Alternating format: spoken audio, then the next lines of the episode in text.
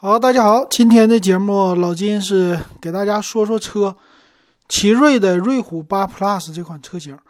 那这是奇瑞家的，算是瑞瑞系列的，哎，瑞虎系列的高端车型了。瑞虎八 Plus 啊，在这个瑞虎八的基础之上，在 Plus 一下增强了一下。那这个车型和瑞虎八怎么看呢？其实最大的区别呢，就是在你。看得见和摸得着的地方都做了升级，比如说这个车型的前脸，前脸的设计呢比瑞虎八看起来更加的时尚，这个外观呢非常的符合现在咱们的审美了。那我们就从这个车的车型来看吧啊，首先就是正面了，这个正面呢算是他们家的一个最新的设计语言啊，就一个虎式的这种的什么样子呢？是。中间的部分，这个进气的格栅不再像瑞虎八那种是长条的一个大方块了，这回呢是属于这是几个角的那种的形状啊，而且有满天星的一个造型。这个从正面看起来啊，车型显得特别的虎实，而且呢设计的比较好看。其实现在很多车型都这么来做了，比如说福特，福特家你看那叫领界吧，啊，你看给中国人做的。然后什么，哈佛啊，啊，一这个星星途不叫星途，叫什么来的？呃，捷途，对不对？很多的车型其实都是这么一个外观啊。还有宝骏啊，这个车型太多了，大家基本上都是这种宝瓶的前脸。那这个比呢，就比谁家中网好看。他们家这是这个瑞虎的中网显得比较的好看啊，及两边什么的都比较对称。这个两边的车灯呢，用的也是那种属于流线式的一个造型，加上 LED 的车灯，很好看啊。但是你把它遮起来看，其实和他们家之前的瑞虎三呐，呃，什么三叉啊这些的都很像的，它稍微有一些棱角。然后在保险杠的这个位置呢，两边有很大的像进气的这种的风口一样，但不实际不是啊，它是一个日间行车灯。所以这个前脸的层次感非常的强，哎，做的挺好看的，并且 SUV 车型底下挡泥板的位置做出来的那种的银色，再加上搭配车身的颜色，给人看起来就是正面非常的耐看啊，这一点挺好。而且呢，瑞虎他们的特色就是中规中矩，它并没有像长安家的，比如说 CS75 Plus，这个 CS75 Plus 那种造型小眯眯眼儿啊，特别的夸张。啊，有一点像雷克萨斯，但是瑞虎看起来呢，它的审美就比较的中庸，啊，就我第一眼看起来挺不错，这车挺耐看，时间长的你也会觉得也 OK，它不会说给你特别激进的那种感觉，我觉得这前脸挺不错的。再来看侧面，侧面的车身的话，其实就没什么太多说的了，它算是很多车型看起来都一样，显得比较长，因为前面的机盖呢看起来比较的平溜。啊，比较宽大平直，而且呢，挡风玻璃的位置还是比较的倾斜的，所以我们看前脸整个的车身前部啊，非常的前凸啊，这种的感觉。然后后边呢，还有一点后翘啊，就看着整个车特别的长，特别的大。那它没有采用很多车型的那种 C 柱的悬浮式车身啊，它就是 A 柱、B 柱到 C 柱这个位置，整个的。样子非常的还是我觉得中规中矩，车身的腰线呢也是不是那么特别的多吧，门把手呢在车身腰线之下，所以这个看起来呢，你要说像吉普，比如说吉普家的那个什么来的指南者呀这些车型，你说指挥官呐什么的，你看着像不像？像啊，其实没什么区别。你要说汉兰达呢，把这个前脸一遮住也挺像的，所以说这个车型啊，SUV 他们家做的确实。非常的中庸、中规中矩，嗯，这种感觉。再来看他家的屁股啊，这个背面，屁股方面呢，它没有采用现在很多车流行的贯穿式的尾灯，它没有啊。中间的位置就是一个奇瑞的，呃，算是英文的标志。两边呢是它的车灯，非常的传统。呃，那底下呢就是双排气啊，这么一个造型，实际也是真正的双边的排气啊。这一点也是很难得。那尾灯的方面，它就是用那种 LED 的，属于是竖着的，里边有小灯，高位的一个刹车灯。但是你说后边它有什么，还真是没有什么特别耐看的。你后边一眼看出来，哇，这个车型不像是最新的二零二一款啊，好像是几年前那种感觉。但你也说不出来它不时尚，因为后边的尾灯呢也是 LED 的那种的造型，那这就是它最大的一个特色了。所以这种呢特别适合就你的审美比较的不想买一个车型那么夸张，但是还想看一个车型比较耐看，所以这个车型很适合。所以也可以看出来，这个车型其实第一眼看起来，如果把奇瑞的标抠下去，换一个福特的标，我估计啊，这个价格卖起来的话，那可能就卖翻了，很多人就更接受了。所以这就是它的车型的一个特色。那再看里边啊，这个车里边八 Plus 比八升级的最大的卖点就在中间啊，这个中控，中控这次呢用的是一个大连屏啊，八系列的话。其实之前瑞虎八算是很高端，但是也是卖的比不过哈弗的 H 六，但是他们家的设计还是挺不错的啊。其实瑞虎八呢，老金看的时候，嗯，和谁像啊？里边那那是大旋钮啊，跟路虎似的。那这个车型你一进来啊，瑞虎八 Plus 算是现在很多车比较流行那种的连屏的设计。连屏呢多大？一会儿我们详细参数说，但看起来应该是十二英寸。两个在仪表的位置和你的车中控的位置，它们俩是连在一起，屏幕中间有一些分隔，就是黑边儿。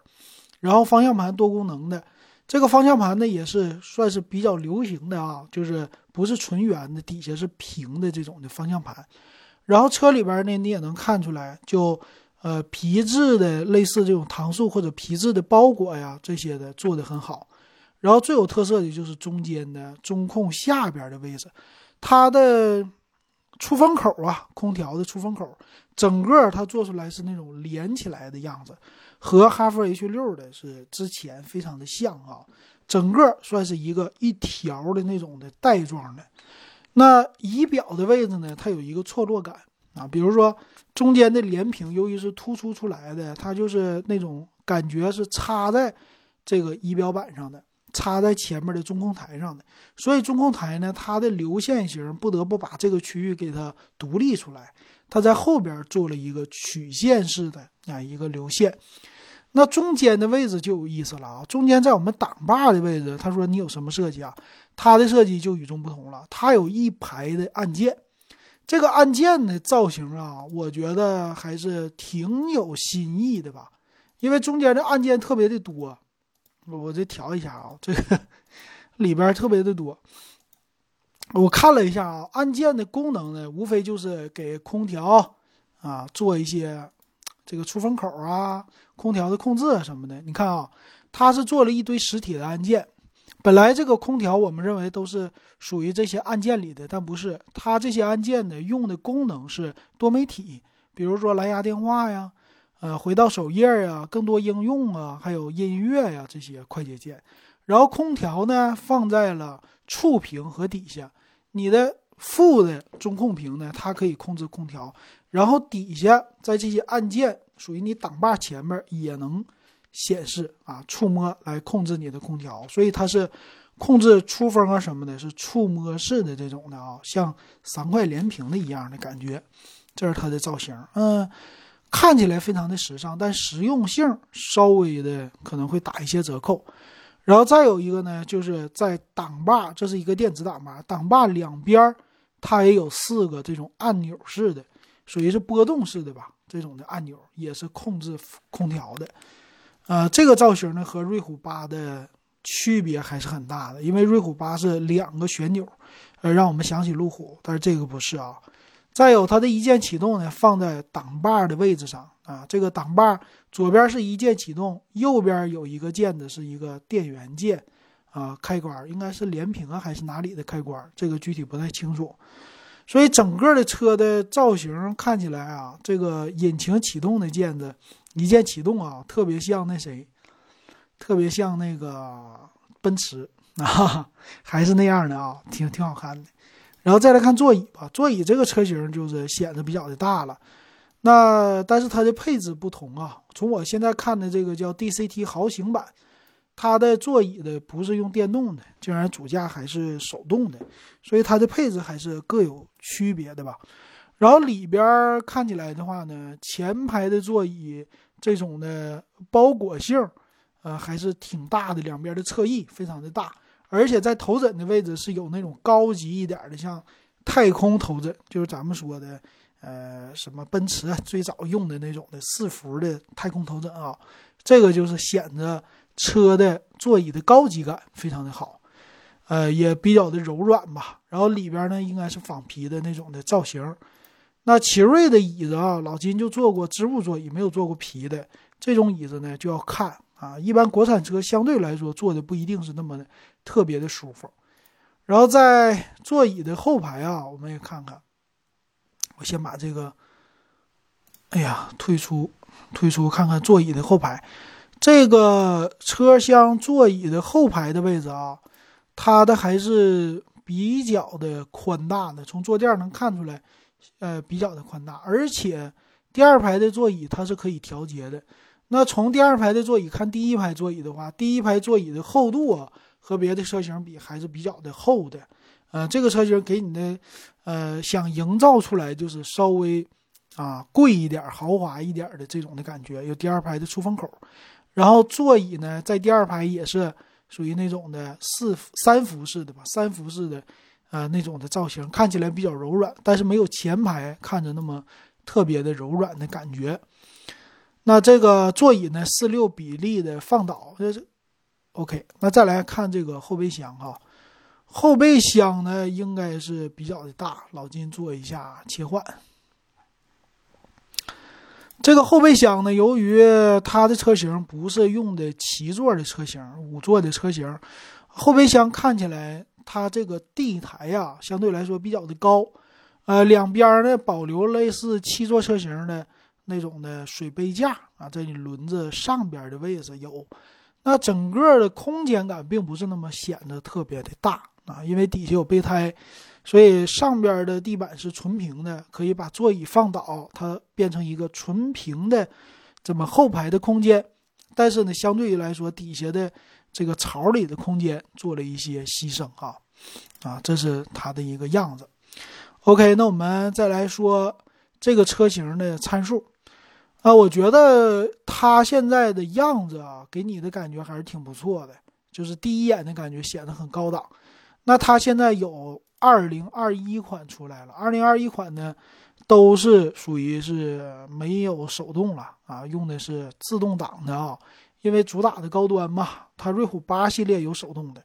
那这个车型呢，在二零二一款上的售价啊，我们来看看，那最低配的是一点五 T 的发动机，只有一款啊，是 MHEV，也就是这算是什么混动的车型吧，是 CVT 的豪情版。嗯，官方指导价是十二万九千九，呃，经销商报价稍微低一些。然后还有呢，高级一点的都是一点六 T 的车型啊，国六的，它用的是那个七档啊，湿式双离合。那它的售价呢，从十二万四千九到十五万九千九啊，也就是说，整体的售价从十二万五到十六万之间啊，这也算是国产 SUV 里的比较的高端的。啊，这么一个售价了啊，那我们来看看吧，它的详细的参数，配置到底怎么样啊？那我们来看一看啊，那它的整体的二零二一款的车型啊，其实有几款，一二三四五六六款的车型，咱们简单看看吧。首先就是这个车的一个尺寸，车长呢四米七二。车宽一米八六，车高一米七四，这个长宽高确实是一个中型的 SUV 了，显得是比较的大啊。但是它其和奇瑞家的应该是跟谁比呢？跟不是他们家的博瑞了啊。博瑞系列的话算是紧凑级的，跟他们家豪情比吧啊。豪情的话走的是有点这种路线，但是他们俩底盘的造型不一样。那来看轴距啊，轴距方面呢，这个车是二七幺零，其实也算是一个紧凑的吧，不是特别的特别长的一个轴距啊，但是中型也可以。然后都是五座的车型，并没有七座的版本。车的整个的重量呢，一点五四吨啊，重量是稍微比较重的。那用的发动机呢有两种，一种是 1.5T，一种是 1.6T。那这俩呢，它们的参数方面当然 1.6T 的更好了。1.6T 的呢，最大马力达到197马力，那 1.5T 的156，差的还是挺多的。最大功率呢，1.5T 的115千瓦，呃，1.6T 的呢是145千瓦，啊，这个差距也很大啊。那再有呢，就是变速箱了。变速箱方面呢，有一些区别，一个是呃 CVT，一个是七档双离合。但是呢，1.5T 的版本为什么用的？这么低呀，因为它用的是叫四十八伏轻混系统，所以发动机会小一点，一点五 T。那发动机啊，也是奇瑞家的看家本领了啊。他们家以前也号称是买发动机啊，不是买发动机送车，但是发动机叫百万公里给你保修质保啊，这是他们家敢说的。所以奇瑞家发动机没什么大问题啊，不会不会漏也会稍微有点有点渗油。那再来看它的方式是前置前驱，前面是麦弗逊式的独立悬架，后边多连杆独立悬架，电动助力和承载式的车身啊，这个乘坐的舒适性会比扭力梁式的稍微好一些，有一些舒适感。那再有前后都是盘式的刹车，用的是电子驻车的系统，轮胎比较的宽，有两种尺寸，一个是二三五五五十八寸，还有一个是二三五五零十九寸。呃，这个轮子看起来比较大，后边呢是非全尺寸的一个轮胎。那车型啊，相对于来说，它的安全性啊，被动安全系统还是不错的。比如说轻混系统的那个是主副气囊之外再带一个前排的侧气囊，然后最高配的版本呢是，呃，把气囊给它给你装满了，主副气囊前排的，然后侧气囊前后排的，头部气帘前后排，再加上膝部气囊。这个是十六万的车型啊，顶配版。那中间最有意思的还有一个一点六 T 的低配版，竟然只有主副安全气囊，十二万五的。那那个版本的性价比就不如十二万九千九的版本了啊。全系标配的是胎压监测啊，全系标配主驾驶的一个未记提醒啊。高端一点的车型是前排未记提醒。那什么 ABS 啊、ESP 呀这些的都是有的。再高级一点的呢，在于顶配和次顶配呢有并线辅助啊、车道保持啊、自适应、主动安全刹车有啊，这些都有啊。这也是他们家安全性的配置非常的高。那再有呢，驻车雷达，雷达方面呢也是顶配和次顶配用的是前后的雷达。那一般车型用的是后雷达，但是全系除了十二万四千九那款之外啊，标配的都是三百六十度的环影，而且全系带定速巡航，顶配、次顶配再加上中配带的是自适应 ACC 的巡航啊，也很不错的了。所以它的国产车就是各种配置给你的很好，全系带的是发动机自动启停系统、自动驻车、上坡辅助、陡坡缓降全都有。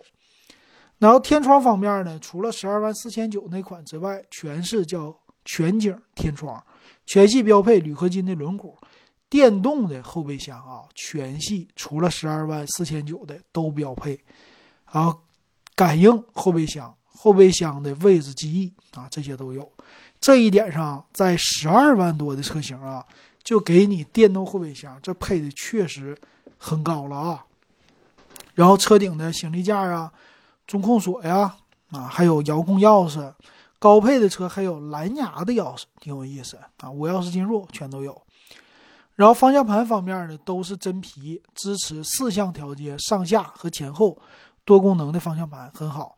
那全全车啊，全系用的前面的仪表盘都是十二点三寸，这和老金刚才看的是一样的啊。然后高级的呢是顶配的车型。和次顶配有行车记录仪和手机无线充电，高级一些。但是座椅方面受制于这个算是预算的吧，算是他们的钱的影响吧，只有仿皮的座椅，全系都是仿皮。那支持的也是前后靠背和高低的调节，然后顶配的有一个腰部支撑，那很一般了，这座椅啊，没什么特异的功能。然后低配的车型呢，没有，呃。主没有这个主驾的电动调节，剩下的啊都有主驾电动调节，副驾的话顶配、次顶配，然后顶配、次顶配座椅的通风、加热都有啊，电动记忆全都有，所以这个方面的配置给的还是挺高的。那整个的布局方面啊，说错了，它有七座的布局，需要加钱，加三千块钱可以给你配二三二的七座布局，但是没有什么必要啊。这个轴距也不会特别的舒服的七座，五座还行。然后后排支持四六的比例放倒。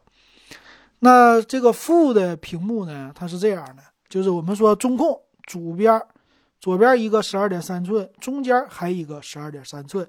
再有高级一点的车型，顶配的，他们有一个八寸的副屏啊，这个八寸的位置应该是在底下触摸的位置啊，然后带 GPS 的导航啊，手机的什么互联呐这些的功能就不多说了，也支持什么语音识别。那再有呢，音响方面，他们说用的是索尼的品牌音响，那全系都标配，全系都是八个喇叭，这一点挺厚道啊。后边的行李箱带十二伏的电源，那在喇叭上给这么充足，这个有点真是没想到啊！这奇瑞家的国产的特色呀，挺有意思。日间行车灯呢都有，然后灯源全系都是 LED 的近光远光，自动头灯啊全都有，挺好。那前后的车窗都是电动的，并且除了最低配十二万五的之外，都有车窗一键的功能和防夹手，挺好。然后后视镜的折叠呀、加热呀，啊，后视镜的防眩目啊，全都有。然后后边呢，呃，带的前面带的是感应式雨刷，全系标配啊，这一点上也是很厚道的了。全系自动的空调，后排出风口，最高的最高配有一个后排独立的空调，车内的 PM 二点五过滤，这个挺好啊。那我们看这个详细参数的话，其实。你可选择的啊，呃，不买最低配啊，最低配这个没什么性价比啊。从十二万九千九的混动的，到这个十五万九千九的，其实都可以选啊。它其实能选的就两种，一个是说叫二三零 TCI 的 CVT 豪情版一点五 T 混动的，十二万九千九，这一个属于最便宜的了，给的配置很高，可以买。再有一个就是中配，中配的话是二九零 TGDI，叫 DCT 豪享版。豪享版的话，其实它的功能也都挺好了。那顶配、次顶配就价格不同了，都差个一万、两万和中配，啊，这个价格就有点过了啊。要看了，因为奇瑞家车最大的问题是很多国产车都不保值，你花一个十几万的价格买下来之后。啊，开起来倒是没什么太大的问题啊，发动机。但是用一段时间，你就会知道了。这个毕竟它的保值率很差，比如说用个三年，可能你就折一半了，没了这钱。你花个呃十六，假如说它十六都落地，因为有优惠嘛，全下来的话，那你三年之后、三四年之后，可能十万块钱都卖不上。就这个，你可能接受程度不会太好的。啊，这和一些其他的车型就不一样了。那么来看这个顶配，刚才没看到的就是屏幕副屏八英寸的啊，和咱们想的位置是一样的啊。副屏的位置就是前面挡把的前面的位置啊。普通的车型呢，这个放在了副屏的位置就是一个单色的，但是高配、次顶配他们用的是一个彩色的，这个样子还是挺不错的吧？我把这个。图片给它打开，呃，这个副屏呢看起来还是挺不错的，就是，呃，可触摸的键子的地方其实也是调空调，没什么区别，就是彩色的比较的好看，比较的炫。它并不是放在副驾驶的那个位置，要放副驾驶我觉得挺好，啊，这个就是为了抢眼，所以我还是觉得它没啥太大用处。所以你买这个次顶配和顶配中间花的这个钱哈，最后和你的保值率啊就是谈不上。所以这样的车型，如果你买最高配的话，确实，嗯，将来卖的时候会非常的心疼。但是呢，你要是说我就开到报废，开十年以后再卖，那就无所谓了，你就可以买这个了，有那种的，呃，算是科技感、享受感。但是和比亚迪唐。还是有一点不一样的啊，它的它的这种设计其实怎么说呢？我觉得没有营造出来特别高级的感觉，就是有大连屏啊。至于好不好用，那都另外说了。所以这个奇瑞的瑞虎八 Plus 呀，它是想往上攻一攻，就是这个价格。但是时间长了以后，真的就是市场反应那么好吗？这个东西是说不定，不好说的。因为在这个价位上，有合资车型，也有国产的其他品牌，比如说那哈佛的 VV 系列，V，V 的什么 VV 五啊，VV 六、VV 七这些的售价呢，跟它有一些的。嗯，算是重合。重合的话，但是人家魏这个造型，你要说看起来的话，比奇瑞的瑞虎八整个的这个档次感稍微是显得高一些的。毕竟人家对标奔驰嘛，是不是？虽然说不一定能对标起来，但是他们俩的感觉给人第一眼看起来还是魏魏系列显得更高端。然后再有就是领克了啊，领克零一。领克零一这个车型，领克零一的话比它卖的贵，但是看起来也是走的不一样的路线。所以，瑞虎八 Plus 如果卖的高了，比较尴尬。所以走量应该是，我觉得啊，十二三万的这种的车型就差不多了。不知道大家你想不想买这个车型啊？反正跟之前的比起来确实不一样。但是瑞虎八当时宣传的是最有性价比的中型车。